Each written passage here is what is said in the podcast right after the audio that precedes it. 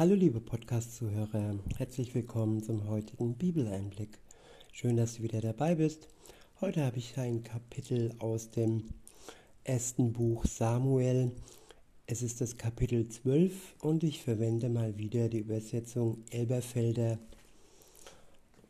Und los geht's.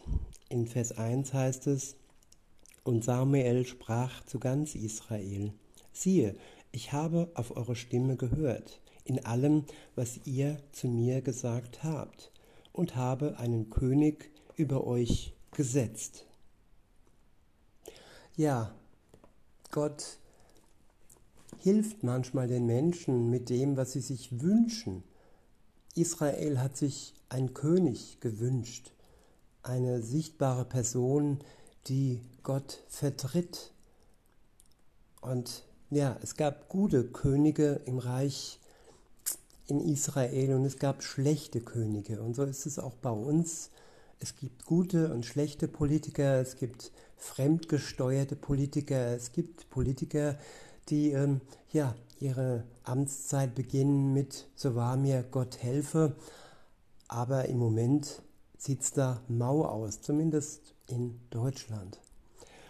Weiter heißt es in Vers 2, Und nun siehe, der König zieht vor euch her. Ich aber bin alt und grau geworden, und meine Söhne, siehe, sie sind bei euch. Und ich bin vor euch hergegangen von meiner Jugend an bis auf diesen Tag. Hier bin ich, zeugt gegen mich vor dem Herrn und vor seinem Gesalbten. Wessen Rind habe ich genommen oder wessen Esel habe ich genommen? Wen habe ich übervorteilt? Wem habe ich Gewalt angetan? Aus wessen Hand habe ich Bestechungsgeld angenommen, um damit meine Augen zu verhüllen? Ja, das sind alles Merkmale von schlechten Politikern. Bestechungsgeld und Falschheit. Und wer dies tut, der ist kein guter Machthaber oder auch kein guter Prophet, wie in diesem, ja, in diesen Versen, die wir gerade lesen. Weiter heißt es, so will ich es euch zurückgeben, wenn es so wäre, Gänsefüßchen. In Vers 4 heißt es, sie aber antworteten, du hast uns nicht übervorteilt und uns keine Gewalt angetan und hast von niemandem irgendwas angenommen. Ja, das sind gute Vorzüge, gute Charaktereigenschaften. Und wer so handelt, der handelt ja im Sinne Gottes.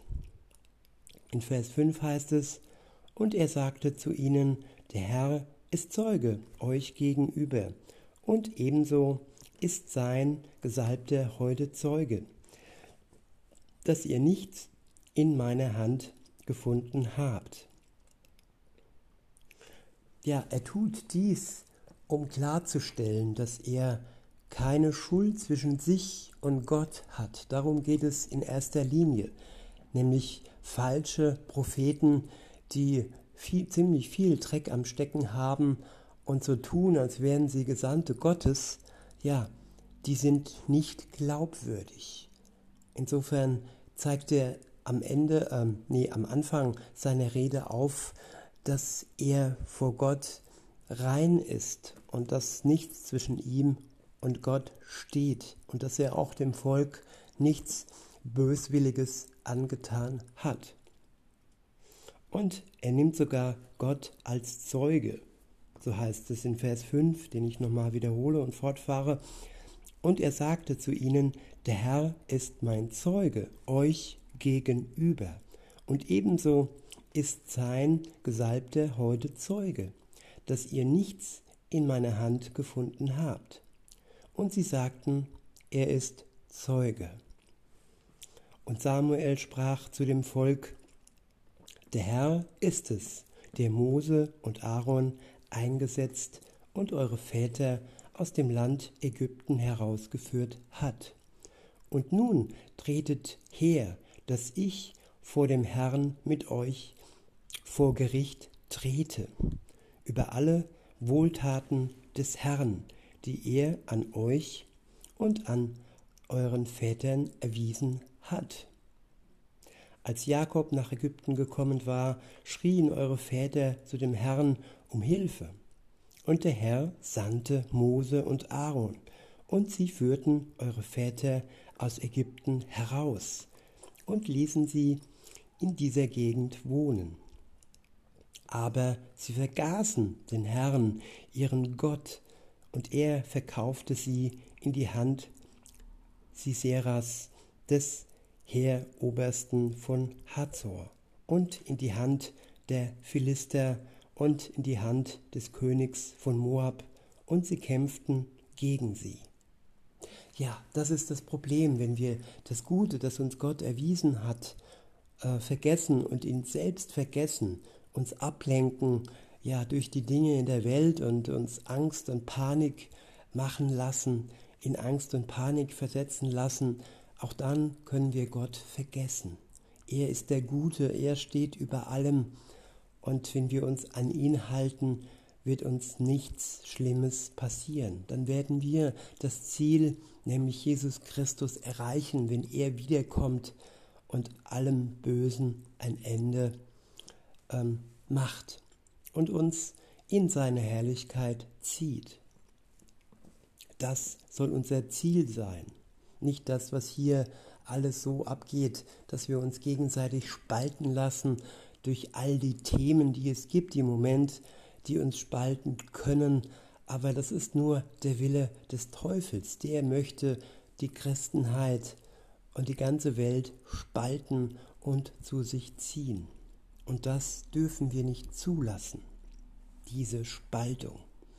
In Vers 10 heißt es, da schrien sie um Hilfe zu dem Herrn und sagten, wir haben gesündigt, dass wir den Herrn verlassen und den Baalem und Astaroth gedient haben.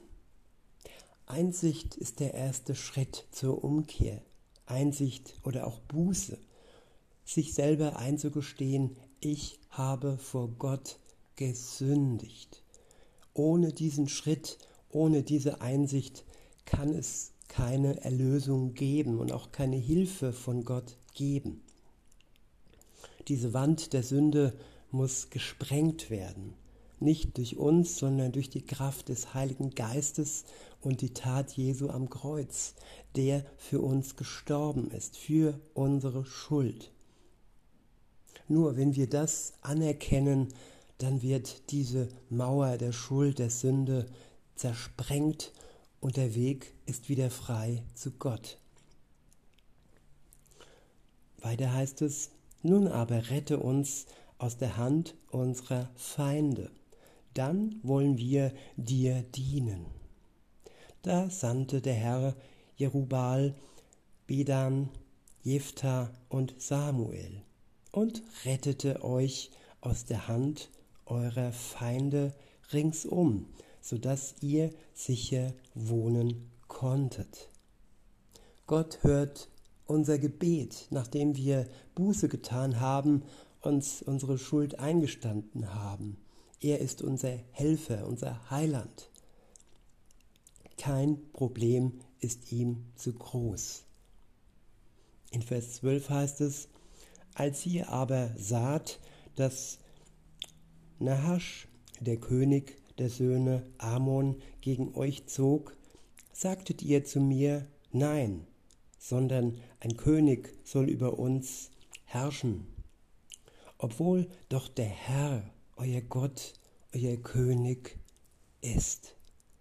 Ja, das sollen wir uns auch mal klar machen. Der Herr ist unser Gott und unser König.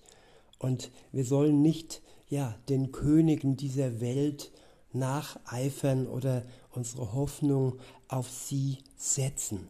Denn auch sie bedürfen der Hilfe Gottes. Wir können für sie beten, dass sie den Blick auf Gott gewinnen, dass sie eine persönliche Beziehung zu Gott gewinnen, bekommen, dass sie sich ja ein neues Leben schenken lassen. Nicht, dass sie unsere Retter werden. Auch sie können nur Werkzeuge Gottes sein. In Vers 12, äh, 13 heißt es, Und nun, siehe, da ist der König, den ihr erwählt und den ihr erbeten habt. Den siehe, denn siehe, der Herr hat einen König über euch gesetzt.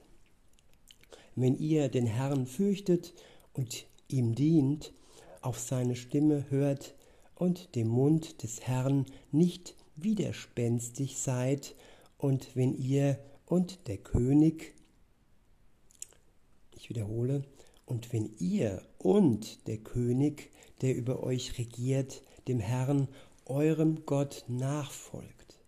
Ja, wir sollen nicht blind und hörig den Königen und Machthabern sein. Es ist die Voraussetzung, dass diese Könige, diese Politiker, diese Machthaber genauso wie auch wir dem Herrn nachfolgen. Wir müssen nicht blind in den Abgrund laufen, wir können auch Widerstand leisten, wir können Nein sagen zu falschen Regimenten und falschen Entscheidungen. Gerade wenn es um unser Leben, unsere Gesundheit geht und wir blind in unser Unheil laufen würden, wenn wir falsche Entscheidungen und seien es auch nur Wünsche oder Empfehlungen äh, entsprechen würden. In Vers 15 heißt es, beziehungsweise ich wiederhole nochmal Vers 14 und fahre fort, wenn ihr den Herrn fürchtet und ihm dient, auf seine Stimme hört und dem Mund des Herrn nicht widerspenstig seid, und wenn ihr und der König, der über euch regiert, dem Herrn, eurem Gott, nachfolgt, so wird der Herr mit euch sein. Wenn ihr aber nicht auf die Stimme des Herrn hört und dem Mund des Herrn widerspenstig seid, so wird die Hand des Herrn gegen euch sein, wie gegen eure Väter. So tretet jetzt herzu und seht, was der Herr Großes vor euren Augen tun wird. Ist jetzt nicht die Weizenernte ich will den Herrn anrufen, dass er Donner und Regen sendet. Und ihr sollt erkennen und sehen, dass das Böse, das ihr darin begangen habt, euch einen König zu erbitten, groß ist in den Augen des Herrn. Ich wiederhole Vers 17. Ist jetzt nicht die Weizenernte, ich will den Herrn anrufen, dass er Donner und Regen sendet. Und ihr sollt erkennen und sehen, dass und sehen, dass das Böse, das ihr darin begangen habt, euch einen König zu erbitten, groß ist in den Augen des Herrn. Ja, es ist böse in den Augen des Herrn, wenn wir uns einen König erbitten. Und damit, denke ich, ist auch der Papst gemeint, der der König der Katholiken ist zum Beispiel. Und Gott möchte nicht, ja, von diesem Rang des alleinigen Königs verstoßen werden. Denn Könige, Menschen, Machthaber sind oftmals schwach und nicht genug in Verbindung mit Gott, so wie es Jesus Christus war. Wenn wir diesen Königen nacheifern und, auf, und darauf hoffen, dass sie ja Gott stellvertretend äh, ja so handeln, wie er es möchte, dann ist es oftmals ja werden wir enttäuscht, denn sie begehen Fehler und sie haben die Macht und sie ja wir leiden dann darunter, unter ihren Fehlern. In Vers 18 heißt es, und Samuel rief zu dem Herrn, und der Herr sandte an jenem Tag Donner und Regen. Da fürchtete das ganze Volk den Herrn und Samuel sehr. Ja, manchmal ist ein Donner nötig, dass wir wieder zur Ehrfurcht zurückkommen, zur Ehrfurcht gegenüber dem Herrn. Gott möchte nicht, dass wir vor ihm zittern, sondern dass wir ehrfürchtig sind, dass er die Nummer eins in unserem Leben ist und keine weltlichen Könige. In Vers 19 heißt es, und das ganze Volk sagte zu Samuel, bitte den Herrn, deinen Gott, für deine Knechte, dass wir nicht sterben. Ja, dass wir nicht sterben. Das sollen wir Darum sollen wir Gott bitten, nicht die Hoffnung in die Machthaber. Sie haben es nicht in ihrer Macht, dass der Tod uns nicht erreicht. Nur Jesus Christus hat den Tod besiegt und hat es möglich gemacht, dass wir nur den irdischen Tod erlangen aufgrund unserer Schuld, aber nicht den ewigen Tod, den uns nur die Machthaber der Welt bringen können. Weiter heißt es, denn zu all unseren Sünden haben wir das Böse begangen, einen König für uns zu erbitten. Samuel aber sagte zum Volk, Fürchtet euch nicht, ihr habt zwar all dieses Böse begangen, doch hört nicht auf, dem Herrn nachzufolgen und dient dem Herrn mit eurem ganzen Herzen. Ja, wir dürfen nicht festgefahren sein in unserer Schuld. Jeder Mensch begeht Böses, jeder Mensch macht Fehler und sündigt in seinem Leben. Aber wir haben keinen Grund, uns vor Gott zu fürchten, wenn wir ehrlich sind, wenn wir unsere Schuld uns und Gott gegenüber eingestehen, dann wird er uns diese Last nehmen, sodass wir wieder den Blick frei haben nach vorne und nach Gott, zu unserem Vater, dass wir wieder sagen können, aber lieber Vater. Ja, und dazu ist es nötig, dass wir ihn mit unserem ganzen Herzen dienen. Nicht nur halbherzig, sondern ganz. In Vers 21 heißt es, und weicht nicht ab und folgt nicht den nichtigen Götzen nach, die nichts nützen und nicht retten können, weil sie nichtig sind. Ja, nur einer kann uns retten, das ist Jesus Christus, und er hat es schon getan. Und das Sichtbare wird kommen, wenn er zurück in die Welt kommt und die endgültige Rettung sichtbar macht. Weiter heißt es, denn der Herr wird sein Volk um seines großen Namens willen nicht verlassen. Denn es hat den Herrn, denn es hat dem Herrn gefallen, euch zu seinem Volk zu machen. Ja, das Volk Gottes, die Juden, ja, es hat ihm gefallen, sie zu seinem Volk zu machen. Das Kleine, das Abgelehnte, das Schwache machte er zu seinem Volk. Und alle, die an Jesus Christus glauben, ja, sind dazu berufen. Und ja, da gefällt es Gott genauso, dass sie in diesen Baum seines Volkes hineingepfropft werden. Sie gehören dazu zum Volk Gottes, weil sie an den Retter der Welt glauben.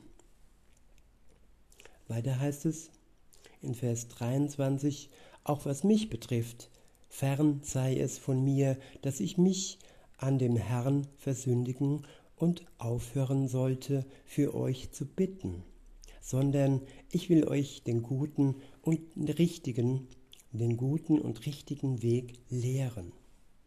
Fürchtet nur den Herrn und dient ihm in Wahrheit mit eurem ganzen Herzen. Ich wiederhole, fürchtet nur dem Herrn. Fürchtet nur den Herrn und dient ihm in Wahrheit mit eurem ganzen Herzen. Und wie gesagt, dieses Fürchten soll kein lähmendes Fürchten sein. Es soll, es soll die Ehrfurcht sein. Wir, wir sollen uns fürchten vor dem, das uns den ewigen Tod bringt, ja, die Sünde. Das soll unsere Furcht sein. Aber Gott, er ist unser Retter. Und wenn wir den Blick von unserer Selbstsucht und ja, von der Sünde wegnehmen und so auch den Blick von der Furcht, der wirklichen Furcht, der Angst, der Panik, die uns im Moment gemacht werden in der Welt durch Krieg und äh, ja, durch andere Dinge außer dem Krieg. Es gibt viele Dinge, die Energie und äh, ja, irgendwo mehr oder weniger eine Pandemie. Und ja, all die Dinge sollen uns in Furcht und Panik versetzen. Aber nein, wenn wir, wenn wir den Blick auf Jesus richten, dann verliert der Schrecken dieser Welt seine Macht. Dann bekommen wir Hoffnung, Freude und dann schaffen wir es, das alles zu erdulden mit Gottes Hilfe.